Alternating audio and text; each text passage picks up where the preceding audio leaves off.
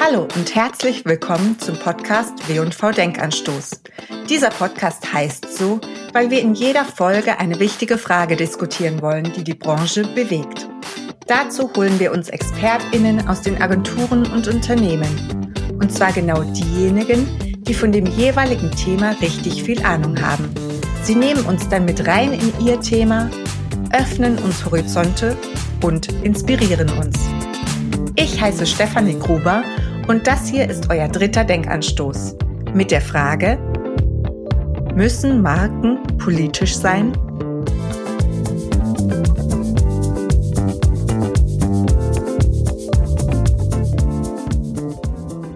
Ich freue mich heute mit jemandem zu sprechen, der eine ganz klare Haltung zu diesem Thema vertritt. Er ist vielfach ausgezeichneter Kreativer und Partner bei The Goodwins, der Agentur, die, wie sie sagt, das Gute erfolgreich machen will. Herzlich willkommen, Tim Stübane. Ja, herzlichen Dank. Schön, dass ich äh, bei euch sein darf heute. Tim, ich freue mich, dass du bei uns bist heute. Gerade sind ja die Olympischen Spiele in Peking zu Ende gegangen. Hast du ab und an mal reingeschaut oder hast du sie bewusst boykottiert? Ähm, ich habe selten reingeguckt ne? und eher reingestolpert, muss ich gestehen den äh, Eistanz der Paare habe ich zum Beispiel gesehen. Warum auch immer. ähm, das sah gut aus, aber klar, ähm, es hat natürlich irgendwie einen komischen Beigeschmack, das Ganze. Genau, es hat ja unzählige Diskussionen und auch Boykottaufrufe gegeben. Von deutscher Seite waren namhafte Sponsoren dabei, wie immer die Allianz, Adidas, Sparkasse. Glaubst du, dass diesen Marken die Diskussionen geschadet haben? Ähm, ja, wenn auch nicht so stark, wie man vielleicht vermuten könnte. Also die Olympiade in Peking hat ja aufgrund von Chinas Menschenrechtsverletzungen ein schmutziges Image ähm, und Marken ihrem Umfeld leiden unter diesen negativen Abstrahleffekten. Aber wir sehen auch, dass die Zuschauer differenzieren zwischen äh, IOC und äh, Olympischen Spielen selbst. Also der IOC und seine Funktionäre, klar, äh, haben ein, ein absolut mieses Image die Olympischen Spiele selbst, ja, die werden gemocht und dann doch äh, hin und wieder angeschaut. Ne? Klar, es gab schon mal einen größeren Run ähm, auf solche Formate, ähm, aber ne, das passiert schon noch. Bei diesen Sportfans können Marken auch nach wie vor ähm, gut punkten. Wenn es um den Boykott von Sportveranstaltungen geht, sind die Marken ja noch eher zurückhaltend. Was haben Sie denn zu befürchten? Ja, also jetzt ganz konkret bei äh, dieser Olympiade muss man sehen, dass äh, China für global agierende Marken natürlich ein riesiger Absatzmarkt ist. Und ja, wenn eine Marke zu laut gegen Chinas Menschenrechtsverletzungen protestiert und ne, die Spiele dort boykottiert, äh, könnte der Zugang zu diesem Markt erschwert werden. Ne, das ist in der Vergangenheit äh, auch passiert, ne, in Form von schikanierenden Kontrollen, Aufrufen äh, zum Boykott äh, und ähnlichen äh, Sachen. Und na klar, also das überlege ich mir dann als äh, Marketier wahrscheinlich zweimal, wie ich mich da verhalte. Es war ne, erschreckend, aber gut. Also, wenn man so China beobachtet, dann ja, na fast auch erwartbar, dass es dann so ist. Es gibt ja jetzt sogar einen ehemaligen Olympioniken und Skirennläufer Felix Neureuter, der sich ganz klar und öffentlich zum Boykott der Spiele ausgesprochen hat. Neureuter ist Testimonial, unter anderem für Hypovereinsbank, Milupa, für Elmex. Glaubst du, seine Sponsoren äh, profitieren von seiner kritischen Haltung?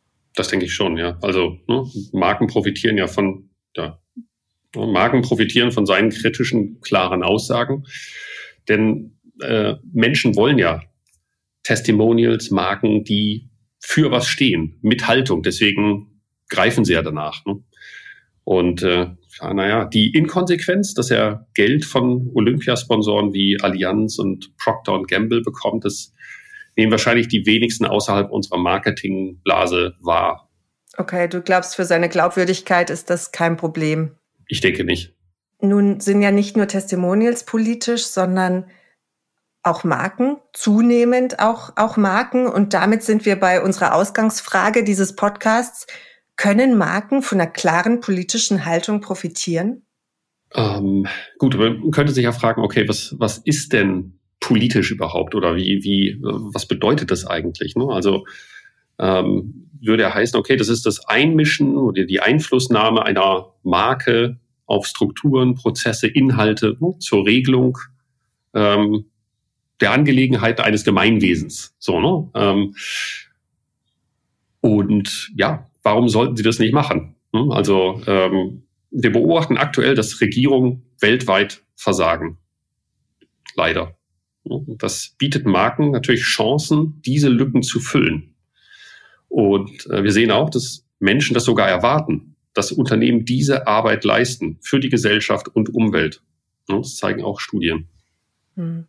Immer mehr tun das ja auch. Vielleicht jetzt die Gegenfrage, wenn das so ist, können es sich Marken denn heute überhaupt noch erlauben, nicht politisch zu sein und eben keine Stellung zu beziehen zu gewissen Themen?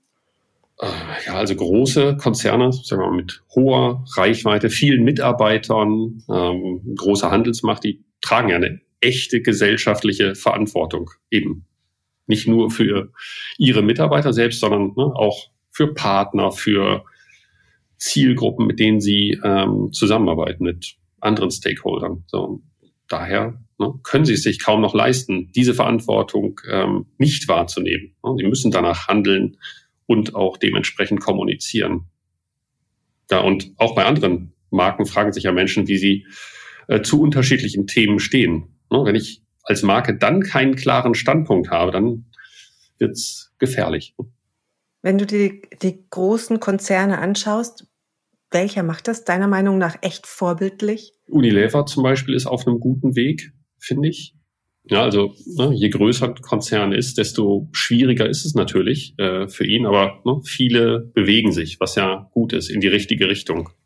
Aber du hast schon recht, es sind eigentlich, wenn man so rumschaut, vor allen Dingen die, die kleinen Marken, die, die hier viel sichtbarer sind als, als die großen Konzerne. Ja, also gerade für große Marken wird es ja immer schwieriger, mit gesellschaftlichen Statements eine mehrheitliche Zustimmung ihrer Zielgruppe ähm, zu bekommen. Es gibt bei vielen wichtigen Themen eben keinen echten Konsens mehr in der Gesellschaft. Ne? Wir erleben eine immer stärkere Polarisierung oder Radikalisierung auch in der öffentlichen Debatte. Und äh, es gab eine Studie von 2020, glaube ich, äh, dass knapp ein Drittel der Konsumentin eine Marke boykottieren würde, äh, die eine Ansicht vertritt, die ihrer eigenen nicht entspricht. Also von daher ist natürlich da ne, aus Markensicht Vorsicht geboten. Kleinere Unternehmen hingegen, die können natürlich wunderbar äh, spitzer positioniert sein und radikalere Ansichten äh, vertreten, weil sie ne, auch die Chance, dass sie, sagen wir mal, äh, eine Zielgruppe verprellen, die ist nicht ganz so groß. Ne? Es kann maßgeschneidert sein, genau für die Zielgruppe, die man erreichen möchte.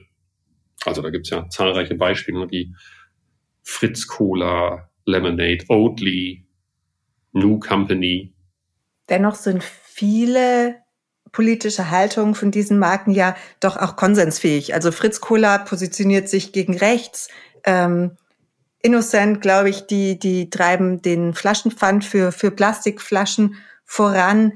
Reicht es aus oder müssten sich diese Marken noch viel spitzer positionieren?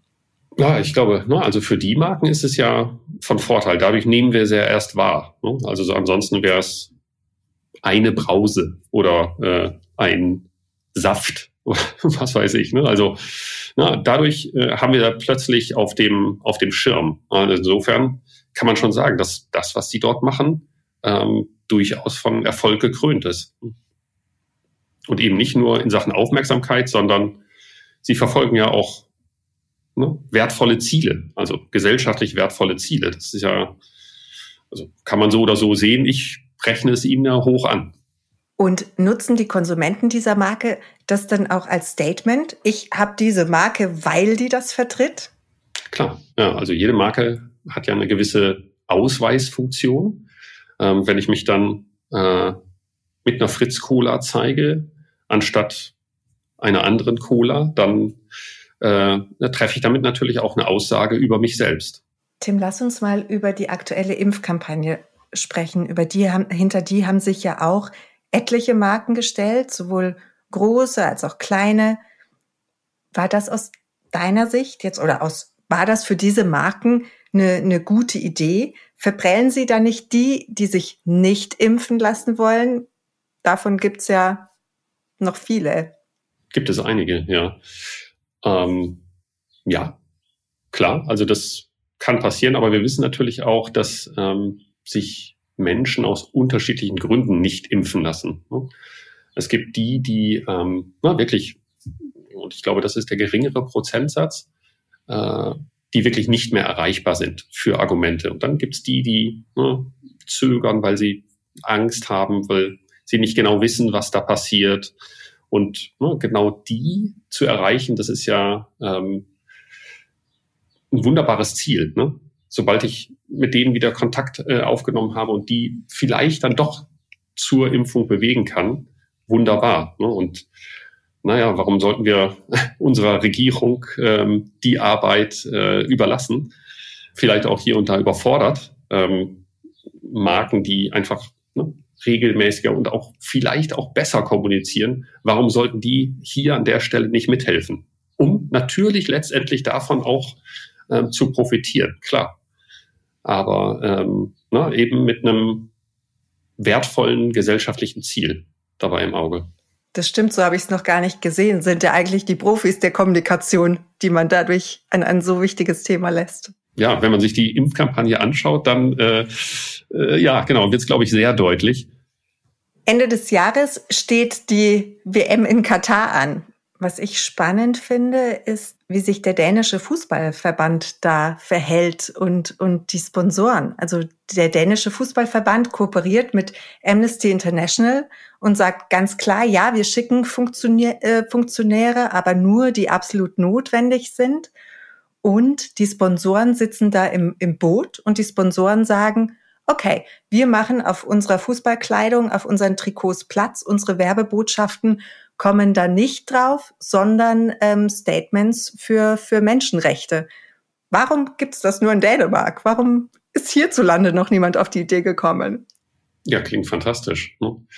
Warum ist das hier noch nicht passiert? Zumal wir in Deutschland solche Punkte viel, viel kritischer sehen als in anderen Ländern eigentlich. Ne? Also da wird sehr viel laxer mit, mit gesellschaftlichen Themen umgegangen als hier. Äh, insofern, sowas würde uns auch, glaube ich, ganz gut stehen. Sind wir da einfach zu wenig mutig? Vielleicht schon. Vielleicht fehlt den Verbänden, äh, ne, den Marken da hier einfach noch, ja, der Mut, da richtig vorzupreschen.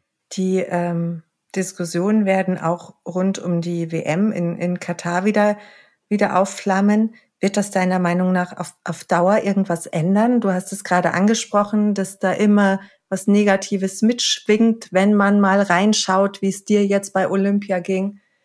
Ändert sich was? Also ne, ich denke, es ändert sich was, aber man muss auch sehen, äh, wir hatten diese Diskussion ja auch bei zahlreichen anderen Großveranstaltungen, wie der WM in Rio, ähm, Sochi, jetzt Peking und so weiter. Ne? Also es gibt immer unterschiedliche Themen, meist Menschenrechtsthemen, die dort äh, diskutiert werden. Und letztlich, ja, werden die Spiele, welche auch immer es dann sein mögen, ne, trotzdem genossen und konsumiert. Ähm, ich glaube, es ist ein Prozess, der braucht Zeit, äh, leider zu viel Zeit. Ähm, und ja, ne, wir können nur hoffen oder auch daran mitwirken, dass sich ähm, möglichst schnell dort was ändert. In deinem Agenturalltag triffst du vermutlich ohnehin auf viele Marken, die etwas ändern wollen. Welche Bedenken haben die trotzdem noch, um deutlich politisch Stellung zu beziehen?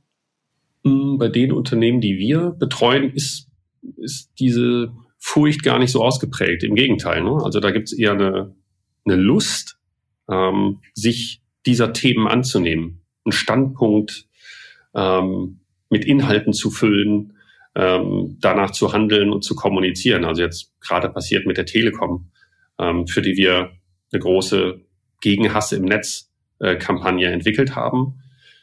eBay Kleinanzeigen, ne, die für Nachhaltigkeit, ne, äh, die ökologische Dimension davon einstehen und so weiter. Ne? Also es gibt, ne, also Nachhaltigkeit ist ja ein, ein riesiges Feld und es gibt, bietet so viele Möglichkeiten dort ähm, für Marken, ähm, sich ne, einen Teil rauszupicken, ne, der, der zu dem Business natürlich auch passt und ja, den zu verfolgen, den ja, versuchen ähm, mit, mit guten Inhalten zu füllen. Das ist schön zu sehen. Und ich glaube, dass mehr und mehr beobachten wir auch mehr und mehr Unternehmen äh, sich in diese Richtung ähm, entwickeln. Ne?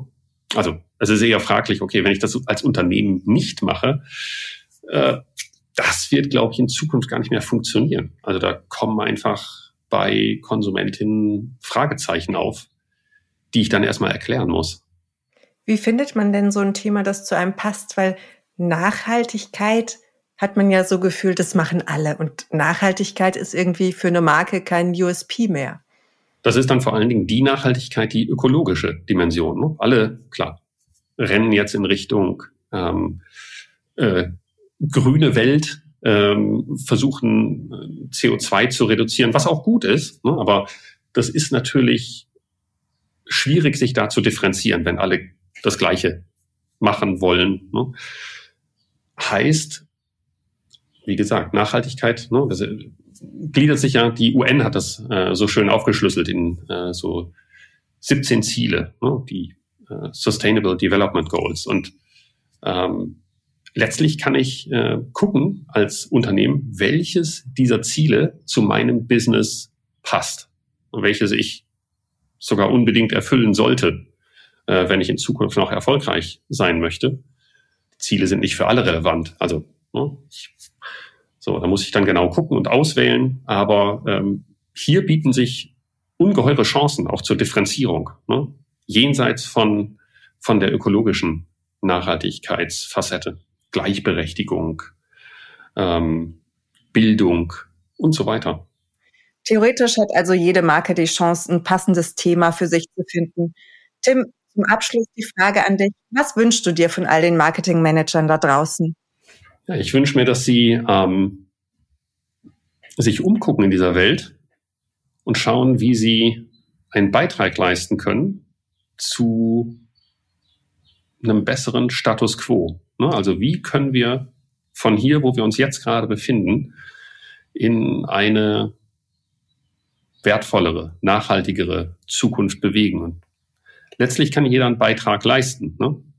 Ich als Einzelperson, als Mensch, aber natürlich auch als Unternehmen und damit auch mit den Marken eines Unternehmens.